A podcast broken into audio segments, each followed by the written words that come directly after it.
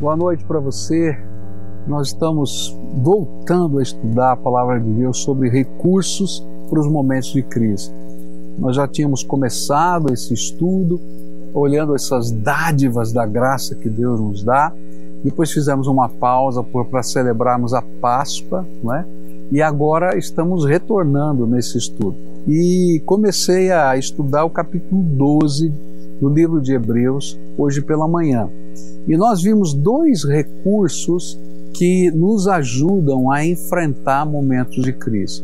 O primeiro deles é que Deus já colocou ao nosso redor uma grande nuvem de testemunhas que nos inspiram aos enfrentamentos da fé.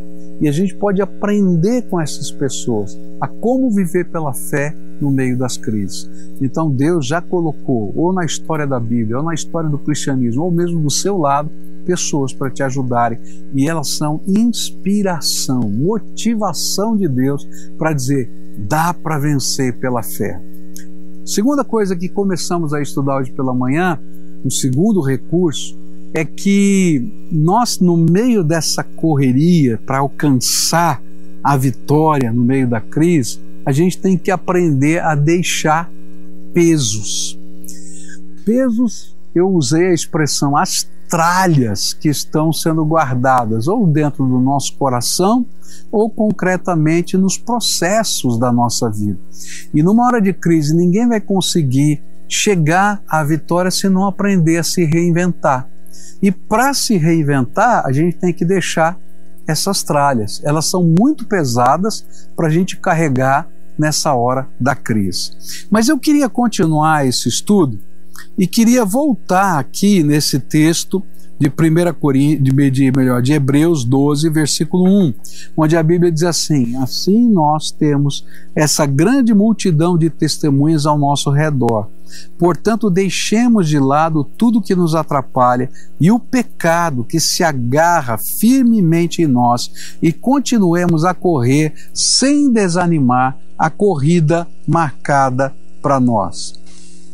A palavra de Deus vai nos ensinar que não dá para gente enfrentar a crise se a gente não aprender a lidar com outro problema que nos impede de caminhar e de ser abençoado por Deus no meio da crise. A Bíblia vai ensinar para a gente que sem a bênção de Deus não dá, sem Jesus nada, não, não funciona. Jesus diz: sem mim nada podeis fazer. E o autor de Hebreus está dizendo o seguinte: olha próximo atrapalho nessa corrida não é só o peso, é o pecado.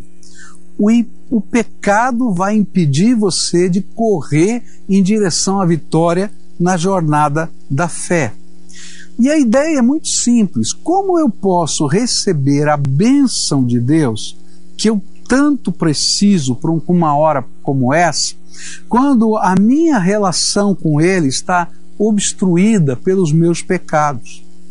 A Bíblia diz que são os nossos pecados que fazem separação entre nós e o nosso Deus e que impedem que as suas bênçãos nos alcancem. A mão de Deus não está encolhida, mas tem uma barreira, tem um muro, tem uma obstrução nesse canal de comunicação da graça de Deus. E essa obstrução se chama pecado. Por isso, não vai adiantar se você tiver os bons exemplos que inspiram, que são as testemunhas ou os testemunhos que estão ao seu redor, e não vai funcionar se você só deixar as tralhas. Se você não resolver o problema do canal da bênção e esse canal não for restaurado na sua vida, você não vai conseguir alcançar esse favor divino, esse extraordinário de que você precisa para esse momento. Fé na Bíblia não é somente crer que Jesus pode fazer alguma coisa por nós, mas é também se comprometer com Ele, se comprometer com a Sua palavra, com os seus valores, com o seu povo, com a sua igreja. E se você reconhece que você precisa da graça de Deus, então olhe para as testemunhas e aprenda com elas a se comprometer com Jesus e a permitir que ele faça uma limpeza, não somente da tralha, mas do pecado que está no seu coração. E aqui há duas coisas que são importantes para a gente lidar com o pecado. A primeira delas é que pecado precisa ser confessado. Sabe o que a palavra confissão significa? É eu concordo. Estranho, né? Porque a gente pensa que é a gente ficar contando, falando, não.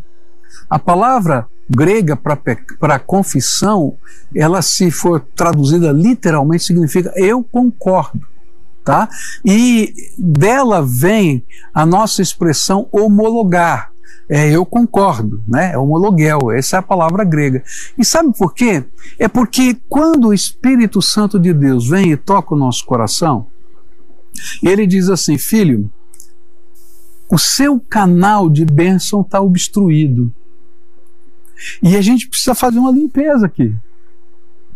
Se você diz para ele assim: Olha, mas veja bem, esse canal de bênção está obstruído, mas não é culpa minha.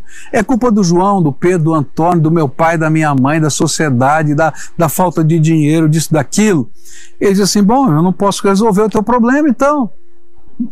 Mas quando você pode dizer para ele, eu concordo que o meu canal de bênção está obstruído e que precisa haver algum milagre na minha vida, alguma intervenção da graça, algum perdão, alguma libertação, aí então as portas dos céus começam a se abrir. Por isso, confessar é concordar com Deus de que eu sou carente de uma misericórdia Misericórdia é quando Deus retém a mão do castigo e sou necessitado de uma graça. Graça é um favor que eu não mereço. E aí, quando eu estou dizendo eu concordo, Deus, eu concordo. Então começa a se abrir as portas, começam a se abrir as portas para que o canal da comunicação, da restauração, da intimidade com Deus seja restabelecido. Por isso ele vai dizer: olha, não dá para a gente levar essa vitória se você não começar a tratar o problema do pecado. Mas pecado não apenas se confessa, porque até confessar é fácil. Ah, eu sou pecador, você é pecador, né? Ó, você é um cara que estoura muito. Ah, eu estouro muito. Você também concorda. Mas aí vem o segundo passo. Porque para a gente limpar esse canal, eu tenho que deixar o pecado. E pecado se deixa. Sabe por quê? Porque fé e fidelidade andam juntos. E aí a gente vai chegar diante de Deus e dizer assim: Senhor, eu gosto desse pecado. Sabe, eu, eu de certa maneira eu, eu, eu curto ser desse jeitinho que eu sou. Mas eu concordo com o Senhor que isso aqui está sendo uma tragédia na minha vida. E então agora eu quero pedir que o Senhor me dê graça, me dê poder do Espírito Santo para ser liberto, libertado, transformado pelo teu poder, de tal maneira que esse pecado não possa não seja apenas perdoado, mas ele seja tirado da nossa vida para que a gente possa ter o canal desobstruído, para que as bênçãos do Senhor venham sobre a nossa vida. Você não vai conseguir atravessar momentos de crise na sua vida se você não se deixar transformar pelo poder de Deus. Como pastor, várias vezes eu tenho que trabalhar com aconselhamento de casais, não é? E uma das coisas mais difíceis no aconselhamento de casais é quando um casal ou um dos, dos cônjuges nesse casamento não é capaz de acreditar que possa haver mudança na história de vida. Então ele diz assim: Olha, eu, eu não acredito que vai mudar. Eu não tenho esperança de um futuro melhor. E dificilmente, quando a gente encontra casais assim, a gente consegue restaurar se não houver confissão e se não houver entrega. onde há uma transformação pelo poder de Deus. É muito interessante porque às vezes algumas pessoas dizem: não, é verdade, eu sou assim, mas eu não posso garantir que eu vou mudar. Não, querido, você não pode garantir que você vai mudar, mas Jesus tem poder para transformar a tua vida. E essa é a grande riqueza da graça. Essa é a grande riqueza do poder de Deus. Quando o Espírito Santo vem e intervém, coloca a mão de graça e faz maravilhas no meio da gente. E essa transformação é milagre, é milagre de Deus. Mas é um milagre que só pode ser vivenciado se eu tenho coragem para concordar com Deus e para deixá-lo mexer nos tesouros do meu coração. Sabe por que, que você não muda? É porque você não quer mudar. De fato, você está amando aquilo e aquilo se tornou algo que você não quer abrir mão na sua vida. Não é só que você não consegue, é que você, de certa maneira, ama o jeito, aquilo que você faz, aquilo que você pensa, a maneira como você age, e aí você não se deixa transformar. Às vezes é o seu orgulho que não permite, às vezes é, é a dureza do seu coração, você está com o coração duro, ou você acha tantas desculpas que você acha que não deve mudar.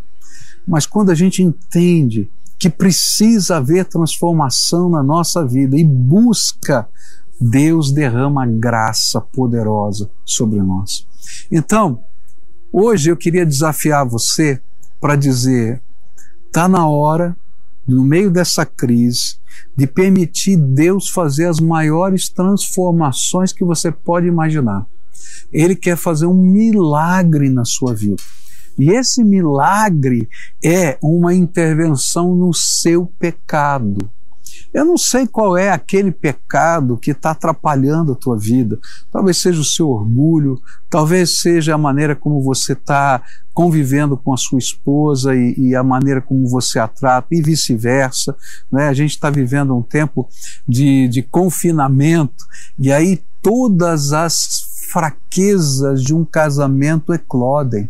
E a Bíblia diz que essas fraquezas elas estão ali por causa da dureza do nosso coração. E a dureza do nosso coração é pecado, queridos, que precisa ser transformado. Eu preciso ser transformado, você precisa ser transformado.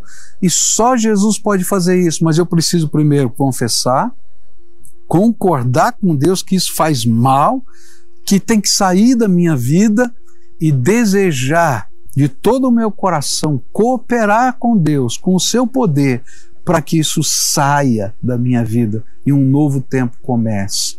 Se isso não acontece, a gente fica estagnado e a bênção de Deus fica obstruída. A próxima, o próximo recurso que eu queria trazer para você vai aparecer nos versículos 1, 2 e 3 desse texto, onde diz assim: Assim nós temos essa grande multidão de testemunhas ao nosso redor Portanto, deixemos de lado tudo que nos atrapalha e o pecado que se agarra firmemente em nós e continuemos a correr sem desanimar a corrida marcada para nós. E conservemos os nossos olhos fixos em Jesus, pois é por meio dele que a nossa fé começa e é ele quem a aperfeiçoa. Ele não deixou que a cruz fizesse com que ele desistisse. Pelo contrário, por causa da alegria que lhe foi prometida, ele não se importou com a humilhação de morrer na cruz e agora está sentado ao lado direito do trono de Deus. Pensem no sofrimento dele e como suportou com paciência o ódio dos pecadores, e assim vocês não desanimem e nem desistam. Terceiro recurso que eu queria apresentar para você é perseverança. É interessante perceber a maneira enfática como esse recurso é apresentado aqui nesse texto. Logo no primeiro, logo no primeiro versículo ele diz assim: "Continue correndo, não desanime, a corrida é sua". Mas aí ele vai dizer: "Não desanime, não desanime", mais duas vezes. Quando estávamos nos preparando para o casamento, nós fomos aconselhados por um casal de missionários que nos abençoaram muito com valores da palavra de Deus para a nossa vida conjugal. E um dos exercícios que tínhamos de fazer era descrever que tipos de filhos gostaríamos de ter. Olha, nós estávamos ainda noivos, nós já tínhamos que sonhar que tipos de filhos, quantos filhos e assim por diante. E depois que a gente começou a sonhar, nós tivemos um encontro com aquele, com aquele casal e eles disseram assim: ok, então como vocês vão planejar a educação dos seus filhos para que eles sejam isso que vocês estão sonhando, para que vocês possam construir a personalidade deles, para que eles possam desenvolver essas qualidades. E aí, uma das qualidades que a gente tinha colocado nesse perfil era perseverança. E assim nós decidimos, lá de todo o nosso coração, eu e Cleus, construir meios para que os nossos filhos pudessem ser perseverantes. Bom, eu me lembro de um momento em que o Michel começou a andar e nós tínhamos um móvel baixo ali perto é, da cama da, do nosso quarto onde ficavam alguns objetos da Cleusa, algumas coisas que ela gostava.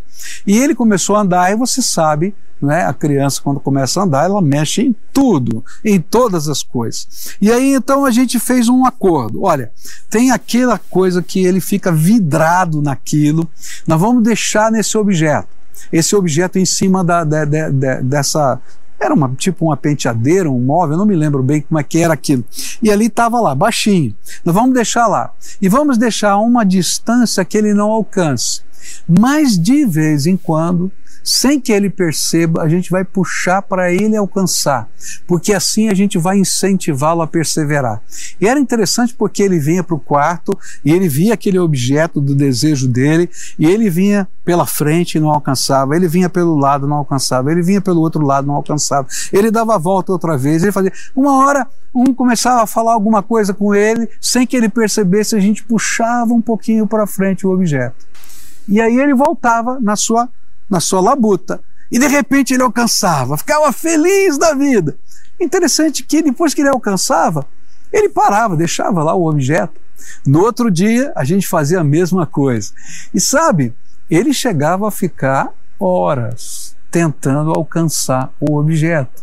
Mas tudo isso tinha um propósito para que quando ele crescesse, ele pudesse ser perseverante quando Deus colocasse um sonho, uma visão, uma meta, ele pudesse continuar correndo e dizer: se o Senhor falou comigo, eu não vou desistir. Se o Senhor está me mostrando esse caminho, eu não vou desistir. E eu fico feliz em vê-lo hoje, porque eu percebo a perseverança como uma das características da sua personalidade. Sabe, ser perseverante é condição de vitória. Porque quando você desiste, você já perdeu e a possibilidade da vitória já acabou. Mas se você continua a lutar, a oportunidade para vencer continua diante de você. E o propósito do autor sagrado era motivar aqueles irmãos que, diante da luta, do sofrimento, estavam pensando em desistir da caminhada da fé. Eles estavam pensando em deixar a comunhão da igreja, em afastar-se do caminho do Senhor, do propósito de Deus. E então, de uma maneira enfática, ele afirma que nós não podemos desistir, que desistir não é uma opção, porque para onde você irá? Que outro caminho, alternativo vai existir? De onde virá o seu socorro, querido? Você pode olhar para as montanhas, o seu socorro só pode vir do Senhor. Então não desista. Onde você vai colocar a sua esperança? Querido, a política não vai te dar esperança, a economia não vai te dar esperança, o novo ministro da Saúde não vai te dar esperança. Jesus é a minha única esperança. E eu não posso desistir de segurar na mão dele. Uma das coisas que tem chamado a minha atenção nesses dias é a quantidade de pessoas afastadas de Jesus que têm decidido voltar. Volte Volte, volte, volte. Não desista. Não tem para onde correr. Mas eu gostaria de dizer para você que está pensando em desistir que só Jesus pode lhe ajudar, seja no que for. Mas essa decisão tem implicações concretas. Pois perseverar em Jesus pela fé representa ser convidado por Ele a enfrentar e não desistir de coisas valiosas aos olhos dele e a fazer isso pela fé. A gente não desiste só dos caminhos de Deus, às vezes a gente desiste na caminhada, no meio das batalhas da vida, de coisas que Deus valoriza. Então eu queria dizer para você, no meio de toda essa confusão que a gente está vivendo, não desista do seu casamento. Em tempos de confinamento, as nossas fraturas interiores da relação são expostas. Em vez de desistir, busque milagres de Deus, transformação na sua casa. Talvez esse seja o tempo que Deus preparou para vocês construírem um novo casamento, reinventarem o amor, reinventarem o romantismo, reinventarem a parceria, a cumplicidade. Não desista, busquem a graça de Deus. Deus está te chamando para ser vitorioso. E, e, perder a família no meio dessa confusão não é ser vitorioso, é mais uma derrota. Não desista dos seus filhos. Eu me lembro de uma mãe, mãe solteira, que deixou seu filho com seu pai, com a sua mãe, no interior do Paraná, e veio para estudar e para tentar reorganizar sua vida, ganhar dinheiro e para um dia talvez voltar a morar com seu filho e educá-lo. Se não me falha a memória, seu filho já tinha 10 ou 11 anos de idade, isso já tinha passado bastante tempo. E um dia eu estava conversando com essa senhora e eu dizia: E aí? Hoje você já estudou? Hoje você já está empregada? Hoje você vive com dificuldades? mas mora numa casa, você tem estrutura, por que, que o seu filho continua no interior? Ela disse: Eu tenho medo. Eu tenho medo de não conseguir educá-lo. Eu tenho medo de não ser a mãe que ele precisa. Mal ou bem, os meus pais estão fazendo um excelente trabalho. Mas eu disse: Olha, você já desistiu do seu filho? Como é que seu filho se sente imaginando que você desistiu dele? E foi tão gostoso quando, depois de orar e tomar uma decisão, ela trouxe o seu filho. E num culto a gente pôde abraçar os dois e orar pedindo a graça de Deus pelos dois, porque Deus estava fazendo uma restauração e concretizando um sonho. Sabe, às vezes a gente desiste porque tem medo. A gente desiste porque de fato a vida tem muitas dificuldades. Mas eu quero dizer para você que é maior aquele que está do seu lado do que as dificuldades que estão aí. Não desista. Não desista da vida. Tem gente no meio dessa crise, no meio das lutas, que estão pensando em suicídio por causa do sofrimento e dor. Eu já fui à casa de pessoas que tentaram suicídio. Algumas vezes eu cheguei a tempo, algumas para minha tristeza, eu não cheguei a tempo. E quando a gente olha aquela cena, a gente diz: que loucura! Eu fui na casa de uma pessoa que se matou porque os seus negócios estavam indo mal. E chegamos lá tarde. Ele já estava morto. Eu fui uma das primeiras pessoas que chegou lá. Mas ele já estava morto. Sabe, queridos, os negócios a gente se reinventa, mas a vida é uma só. E o pior, você vai ter que prestar contas dessa vida ao Deus Todo-Poderoso que, que você fez. Não desista. Não desista do plano que Deus tem para você. Não desista do chamado de Deus para a sua vida. Não desista, porque Deus quer te ajudar a reinventar a sua própria vida, reconstruir, restaurar a sua vida.